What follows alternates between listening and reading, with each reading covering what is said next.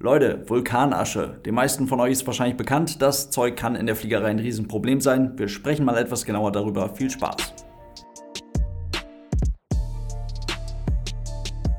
Und damit hallo und ganz herzlich willkommen. Ich hoffe, es geht euch gut. Seit dem 19. September kommt es auf der Kanareninsel La Palma immer mal wieder in mehr oder weniger regelmäßigen oder unregelmäßigen Abständen zu mehr oder weniger starken Eruptionen und damit verbunden zu Lavamassen, die sich entweder langsam in Form einer im Schnitt 10 bis 15 Meter hohen Lava-Walze oder mal als schnell fließende Lava den Weg in Richtung Meer suchen.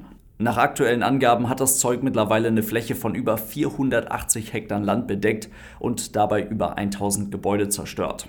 Weitere Folge der Eruption eine Vulkanaschewolke, die am ersten Tag bis zu 1500 Meter, ein paar Tage später nach einer schweren Explosion bis zu 3500 Meter in den Himmel reichte. Das geht, weil Vulkanasche durch die Explosion erst einmal in die Luft geschleudert und dann durch wärmere Luftmassen auch noch weiter in höhere Luftschichten getragen wird. Der Wind macht dann den Rest. Die spanische Luftfahrtbehörde hat logischerweise direkt ab dem ersten Tag, ab dem 19. zusammen mit Eurocontrol ein Auge auf der Situation. Der Flugverkehr wurde allerdings nur überschaubar stark eingeschränkt.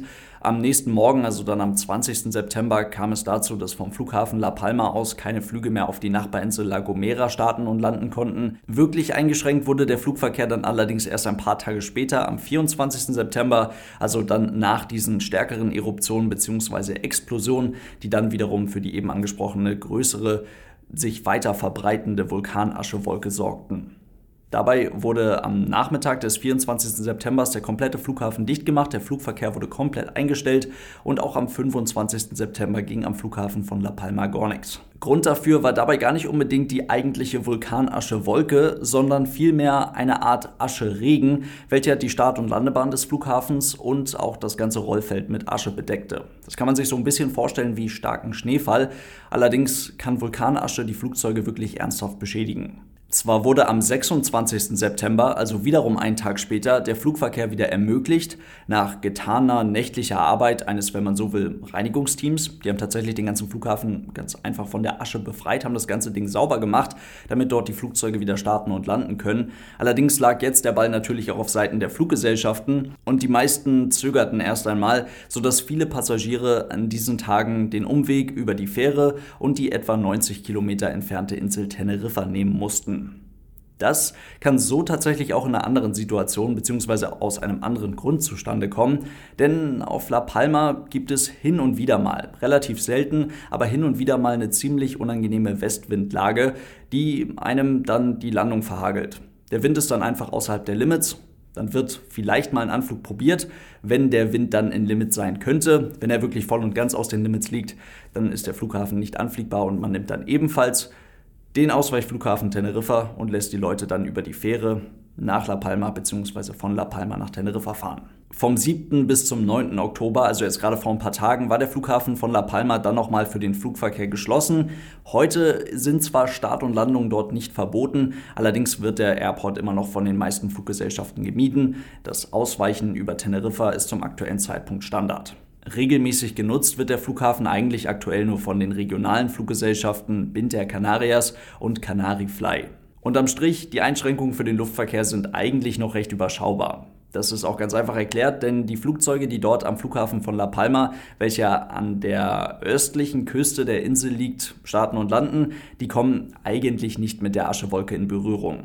Denn der Vulkan liegt westlich des Flughafens. Westwindlage, also Wind kommend aus Westen, ist hier selten, haben wir eben schon drüber gesprochen. Das heißt, der Wind weht normalerweise aus anderen Himmelsrichtungen. Genauer gesagt weht er fast das ganze Jahr über aus nördlicher bzw. nordöstlicher Richtung sodass die Flugzeuge eben diese Aschewolke gar nicht abbekommen. Wenn der Wind dann allerdings doch mal aus Westen weht, dann kann das hier ziemlich schnell gehen. Die Situation können wir uns tatsächlich gerade mal ganz gut angucken, wenn wir uns mal die von Piloten genutzte App EVAS anschauen, die ich euch vor ein paar Tagen schon im letzten Video vorgestellt habe. Dort sehen wir, der Wind weht halt gerade aus Westen, ist halt so. Und dann kann es eben durchaus sein, dass der nur 10 Kilometer vom Vulkan entfernte Flughafen schnell mal innerhalb dieser Aschewolke liegt. Mit anderen Worten, die Situation kann bei Ankunft des Flugzeuges nach einem Flug aus zum Beispiel Deutschland eine ganz andere sein als vielleicht noch beim Abflug bekannt.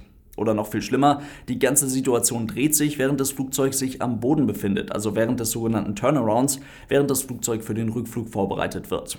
Dann kann es ja dazu kommen, dass das Flugzeug dort am Flughafen von La Palma feststeckt, dort eben dann nicht mehr wegkommt. Wir haben eben schon drüber gesprochen, das Zeug ist vergleichbar oder ja, sehr viel schlimmer als Schneefall. Das Flugzeug kann durch die Vulkanasche beschädigt werden.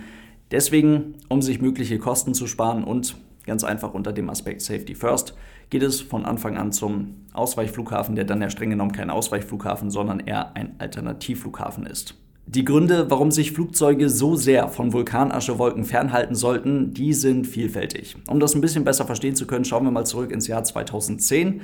Viele von euch erinnern sich wahrscheinlich noch an den Ausbruch des Eyjafjallajökull. Ich weiß es nicht, Leute. Ich habe extra im Internet geguckt, wie das Ding ausgesprochen wird. Aber wir machen es nochmal. Also, viele von euch erinnern sich wahrscheinlich noch daran an den Ausbruch des Eyjafjallajökull. So nämlich. Damals hat die Aschewolke den Flugverkehr über nahezu komplett Europa für mehrere Tage komplett oder teilweise stillgelegt. Also da ging quasi gar nichts mehr. Und die Situation war wirklich kurios. Also das ist definitiv irgendwann nochmal ein eigenes Video wert. Ab dem 15. April 2010 wurde damals von den jeweiligen für die dann entsprechenden Länder zuständigen Luftfahrtbehörden der Flugverkehr unter Instrumentenflugregeln teilweise oder komplett für mehrere Tage verboten eingestellt.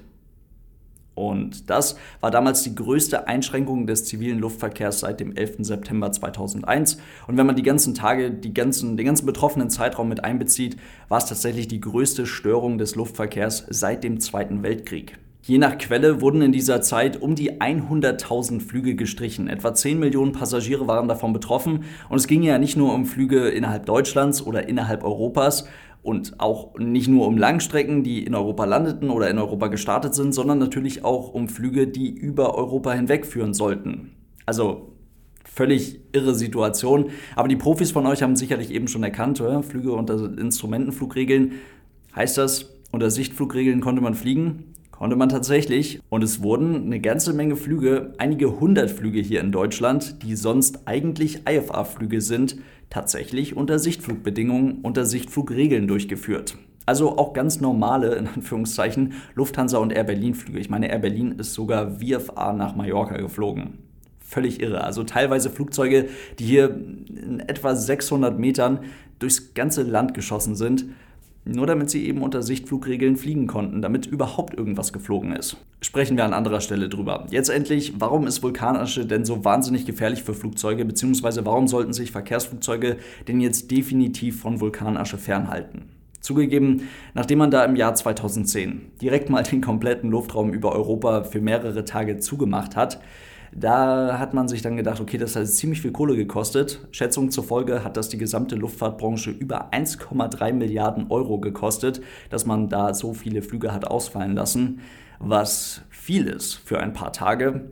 Und da hat man sich dann gedacht, okay, wir müssen uns mit dem Thema mal ein bisschen genauer auseinandersetzen. Und man hat auch ziemlich schnell herausgefunden, viele der damals ausgefallenen Flüge hätten auch durchaus sicher stattfinden können. Viele dieser Flüge sind damals ganz einfach unter dem Aspekt Safety First halt mit auf der Strecke geblieben. Und das ist ja auch durchaus ein vertretbares und gutes Argument und auch eine gute Sicht auf die Dinge. Allerdings Gerade wenn es so viel Kohle kostet, dann haben die Betroffenen natürlich ein berechtigtes Interesse an einer vernünftigen Verhältnismäßigkeit. Kurzum, heute weiß man mehr, hat sich mit dem Thema genau auseinandergesetzt und hat eine ziemlich klare Grenze ins Leben gerufen von 4 Milligramm Vulkanasche pro Kubikmeter Luft.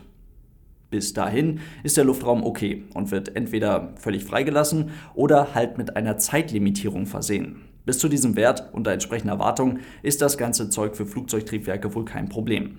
Über diesen Wert, über diesen 4 Milligramm, wird der Luftraum allerdings sofort zu einer sogenannten No-Fly-Zone, also ist dann gesperrt und darf nicht von Verkehrsflugzeugen genutzt werden. Denn eine wirklich massive Vulkanaschebelastung kann ein Flugzeug theoretisch bis zum Absturz bringen. Und das gilt es logischerweise ganz klar zu vermeiden. Wie so oft in der Luftfahrt, irgendein Depp muss das halt mal ausprobieren. In diesem Fall war es tatsächlich kein Depp, sondern die wahnsinnig kompetente Besatzung eines British Airways Fluges im Jahr 1982 an Bord einer Boeing 747. Und die haben wirklich das absolute Komplettprogramm bekommen, was für die heutige vorsichtige Vorhergehensweise sorgt und auch dafür gesorgt hat, dass wir zum Beispiel in unserem Quick Reference Handbook, also in unserem QRH, was wir als Piloten immer in Griffweite im Cockpit haben, dass wir dort eine Liste drin haben, die wir abarbeiten können, wenn wir das Flugzeug aus welchen Gründen auch immer, natürlich nicht absichtlich, in eine Vulkanaschewolke geflogen haben. Dann wird in diese Liste geschaut, der erste Schritt in dieser Liste ist, das Flugzeug 180 Grad zu wenden, so schnell wie möglich aus dieser Vulkanaschewolke rauszukommen.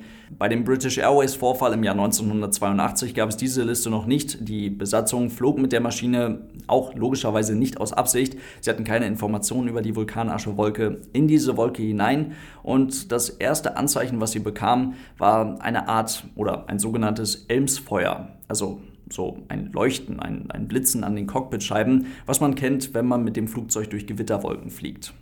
Das, was Sie da gesehen haben, das war allerdings kein Elmsfeuer und sie sind auch nicht durch eine Gewitterwolke geflogen, sondern eben in eine Vulkanaschewolke hineingekommen. Dann kam es zu immer und immer dichter werdendem Rauch in der Kabine. Die Cockpitscheiben erblindeten, also wurden wie gesandstrahlt. Das kennt ihr vielleicht von Autoscheinwerfern, wenn die nach jahrelanger Benutzung irgendwann mit ganz vielen kleinen Steinschlägen so milchig und so undurchsichtig werden. Oder gerade bei Nebelscheinwerfern, die sind noch ein bisschen dichter am Boden, da kann man das auch häufiger dann mal erkennen. Das ist mit den Cockpitscheiben auch passiert, allerdings in sehr viel kürzerer Zeit. Und dann kam es halt noch zu einem sogenannten Flameout, erst einmal auf einem der vier Triebwerke. Also das Triebwerk ist ausgefallen. Und das funktioniert folgendermaßen, Achtung, jetzt wird es technisch. Das passiert, wenn die Glaspartikel, die neben den eigentlichen Steinen Teil der Vulkanasche sind, in der Brennkammer des Flugzeugtriebwerkes schmilzen, da ihr Schmelzpunkt unterhalb der in der Brennkammer vorherrschenden Temperatur liegt, dann auf die gekühlten bzw. kühleren Bauteile hinter der Brennkammer innerhalb des Triebwerks treffen. Dort werden die Sachen dann wieder fest, also die härten quasi wieder aus, nachdem sie eben geschmolzen sind und setzen sich an. Also kann man sich so vorstellen, dass das Triebwerk wirklich innerlich verändert wird und dort, wo Luft durchströmt, werden die Kanäle eben verengt. Und das bringt das empfindliche Triebwerk logischerweise aus dem Gleichgewicht. Die Masse Abgase, die normalerweise in einer bestimmten Zeit aus der Brennkammer heraus auf die Hochdruckturbine, also auf die Bauteile, die direkt hinter der Brennkammer liegen, treffen muss, die treffen da jetzt aufgrund der Verengung nicht mehr drauf. Das heißt, die Hochdruckturbine bzw. auch die Niederdruckturbine, die Turbine, die halt eben hinter der Brennkammer liegt, die kann nicht mehr so arbeiten, wie sie das normalerweise tut. Die Hochdruckturbine treibt allerdings natürlich den Hochdruckkompressor an, welcher direkt vor der Brennkammer liegt. Das heißt, dieser kann auch nicht mehr so arbeiten wie sonst. Das heißt ganz einfach gesagt, dass dieser nicht mehr so stark die Luft verdichten kann, wie er es eigentlich tun sollte. Nicht mehr die Luft so durchs Triebwerk drückt, wie er eigentlich sollte. Und dadurch kann sich der ganze Luftstrom innerhalb des Triebwerkes umdrehen, beziehungsweise einmal zurückschlagen. Und dann macht es einmal kurz Buff, und dann kommen eventuell noch mal ein paar Flammen vorne aus dem Triebwerk raus und die Flamme innerhalb des Triebwerkes in der, in der, in der Brennkammer, die ist dann ausgepustet. Und das ist ein sogenannter Flameout. Und dann ist das Triebwerk ausgefallen. Das passierte bei der British Airways 747 im Jahr 1982 direkt mal auf allen vier Triebwerken und das innerhalb kürzester Zeit. Das heißt ein kompletter Triebwerksausfall aufgrund von Vulkanasche. Zwar konnten drei der vier Triebwerke in niedrigeren Luftschichten wieder gestartet werden und die Maschine landete trotz der erblindeten Cockpitscheiben sicher in Jakarta, haben auch alle Leute überlebt, hat die Crew großartig gemacht, das ist ein hervorragendes Lehrbeispiel, aber die Gefahr ist, denke ich mal, klar. Das kann durchaus auch heute noch bei allen anderen Flugzeugen passieren und die Gefahr, dass im europäischen Luftraum im Jahr 2010 direkt mal bei mehreren Flugzeugen ein oder mehrere Triebwerke ausfallen, oder halt jetzt eben auch heute die Gefahr, dass bei einem Flugzeug das Triebwerk oder beide Triebwerke, alle Triebwerke im Anflug auf La Palma ausfallen, die ist dann doch zu groß. Das heißt, Safety First, der Luftraum wird gesperrt und die entsprechenden Flughäfen nicht mehr angeflogen. Also, so viel zu der Erklärung, warum man sich von Vulkanasche definitiv fernhalten muss, definitiv fernhalten sollte und warum Flugzeuge aus Sicherheitsgründen ganz einfach zum aktuellen Zeitpunkt selten oder gar nicht nach La Palma fliegen.